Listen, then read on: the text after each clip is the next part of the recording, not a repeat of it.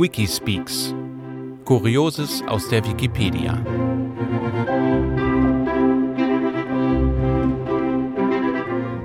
Episode 2 Triskaidekaphobie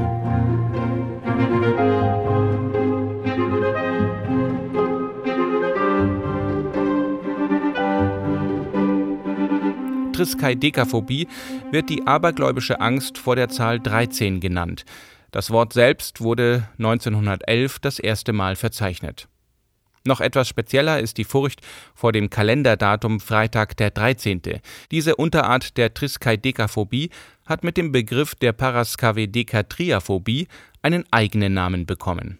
Sie äußert sich in der Form, dass Betroffene Reisen und Termine absagen oder sich an einem Freitag, der auf den 13. des Monats fällt, gar nicht aus dem Bett trauen. Eine Auswertung von Krankmeldungen der Jahre 2006 bis 2008 ergab, dass an solchen Freitagen drei bis fünfmal so viele Arbeitnehmer krankgeschrieben sind wie im Durchschnitt.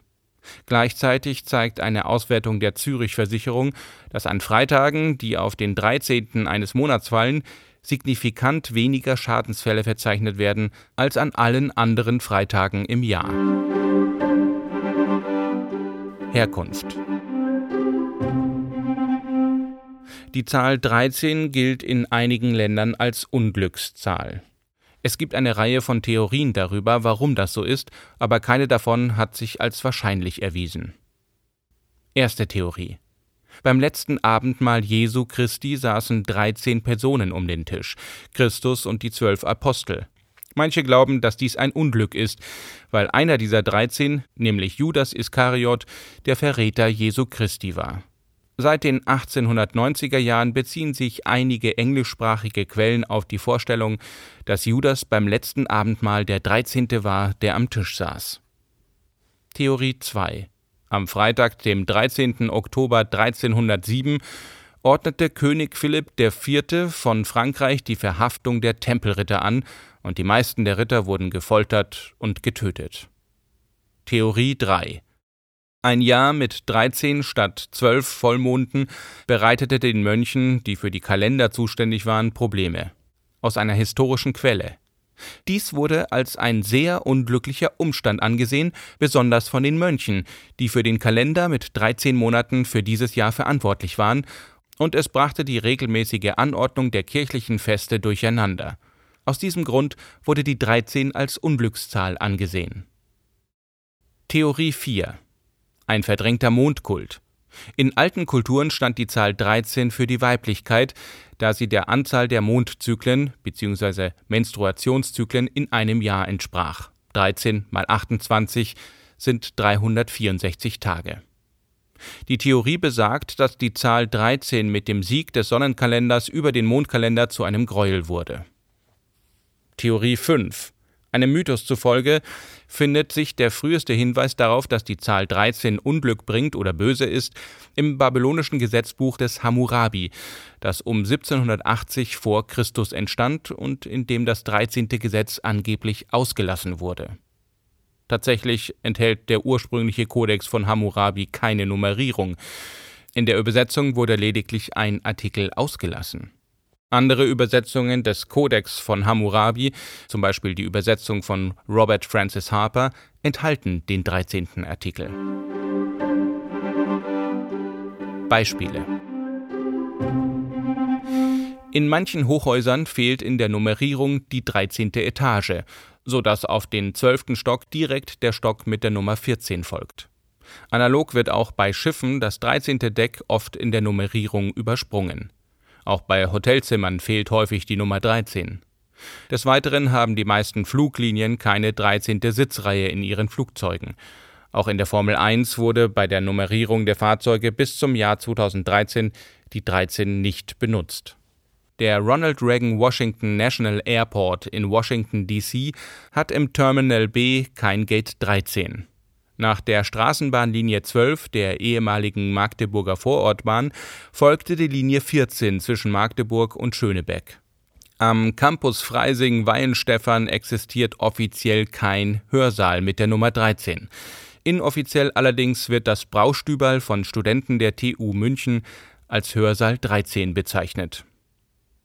In Deutschland wurde nach dem 12. Buch Sozialgesetzbuch am 12. Dezember 2019 das 14. Buch Sozialgesetzbuch erlassen.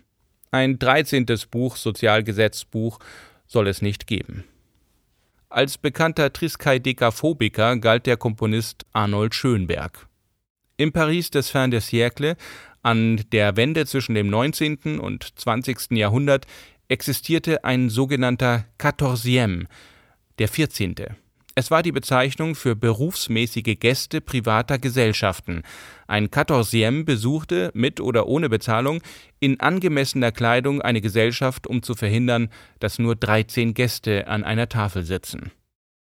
In einem französischen Unterhaltungsjournal von 1870 wird namentlich ein John Andrew Malkath erwähnt, der 500.000 Francs hinterließ, nachdem er 35 Jahre als Quatorzième gearbeitet hatte. Andere Kulturen, andere Zahlen. In anderen Kulturen und Ländern kann man die Nähe der Zahl 13 zu Worten wie Unglück oder Schaden nicht finden. Bei den Germanen zum Beispiel galt die 13 als Glückszahl. Zwölf weise Männer seien auf See gefahren, um die Lex Frisionum zu verfassen, eine Sammlung frühmittelalterlicher Rechtsvorschriften. In einem aufkommenden Sturm sei dann ein dreizehnter Mann erschienen, habe das Steuer übernommen, das Schiff durch den Sturm gesteuert und den zwölf Weisen abschließend das Gesetz der Friesen diktiert, bevor er wieder verschwand. Auch bei den Japanern gilt die 13 als Glückszahl. In der jüdischen Tradition ist die 13 ebenfalls eine Glückszahl und ein Symbol Gottes, weil sie über der 12 steht. Im ostasiatischen und südostasiatischen Kulturraum ist hingegen die Tetraphobie, die Angst vor der Zahl 4, weit verbreitet. Im Chinesischen hat das Schriftzeichen für die Zahl 4 eine große Ähnlichkeit in der Aussprache zu dem Wort für Tod. In ähnlicher Weise finden sich im Vokabular des Japanischen, des Koreanischen und des Vietnamesischen Wörter für die Zahl 4, die gleichermaßen für Tod stehen können. Daher wird in diesen Kulturen, ganz besonders in China, während Festtagen oder wenn ein Mitglied der Familie erkrankt, darauf geachtet, das Auftreten dieser Zahl in jeglicher Form zu vermeiden. Ebenso wenig sollten 14, 24 oder 42 vorkommen, da diese ebenfalls die Ziffer 4 enthalten. Sowohl in öffentlichen als auch in privaten Gebäuden werden diese Stockwerksnummern übersprungen, in der gleichen Weise wird mit Tischnummern bei Familienfeiern oder anderen gesellschaftlichen Ereignissen verfahren.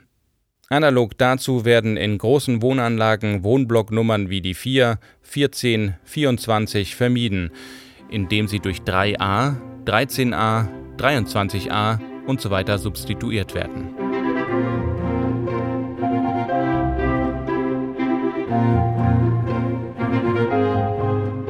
Bonusartikel das Xylospongium. Das Xylospongium ist ein Gerät der Antike, das als Vorläufer der modernen Toilettenbürste gilt. Es besteht aus einem hölzernen Stock, an dessen Ende ein Schwamm befestigt ist.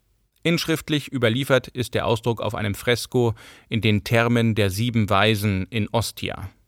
Hier wurde bereits im zweiten Jahrhundert der antike Besucher mit dem Hinweis Utaris xylospongio, auf Deutsch benutzt das Xylospongium, zum Gebrauch der Toilettenbürste aufgefordert.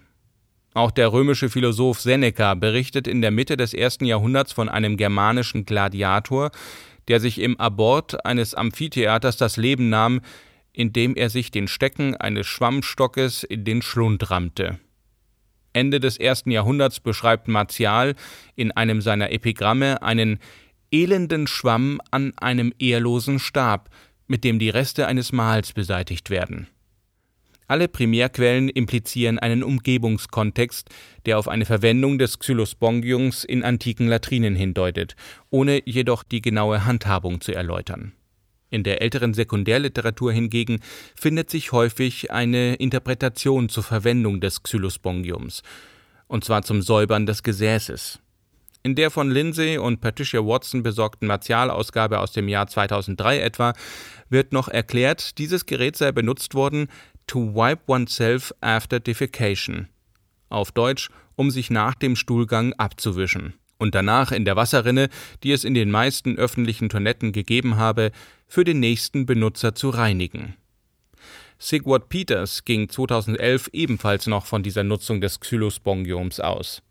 In einem Beitrag in der Stuttgarter Zeitung zur Geschichte der Toilette beschrieb Robin Sutor 2011 detailliert, das Xylospongium sei zwischen den Beinen hindurchgeführt worden, um den After zu reinigen, um anschließend in einem wassergefüllten Kübel ausgedrückt zu werden. Diese These zur Nutzung des Xylospongiums beruht jedoch laut Gilbert Whipplinger nicht auf belastbaren Quellen und darf als hinreichend widerlegt angesehen werden.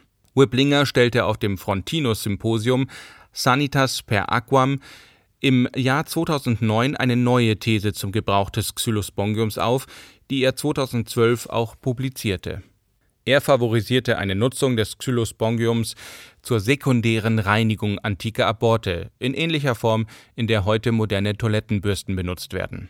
2010 wurde dann auch im Rahmen der Nox Latina Vienensis die Frage aufgeworfen, ob die Römer Wischer oder Wascher gewesen seien, sprich womit und wie sie sich den Hintern gesäubert haben. Der Fund zahlreicher Stoffreste in einer antiken Sickergrube in Herculaneum ließ den Umweltarchäologen Mark Robinson darauf schließen, dass diese Fetzen statt des heute gebräuchlichen Toilettenpapiers zum Abwischen genutzt wurden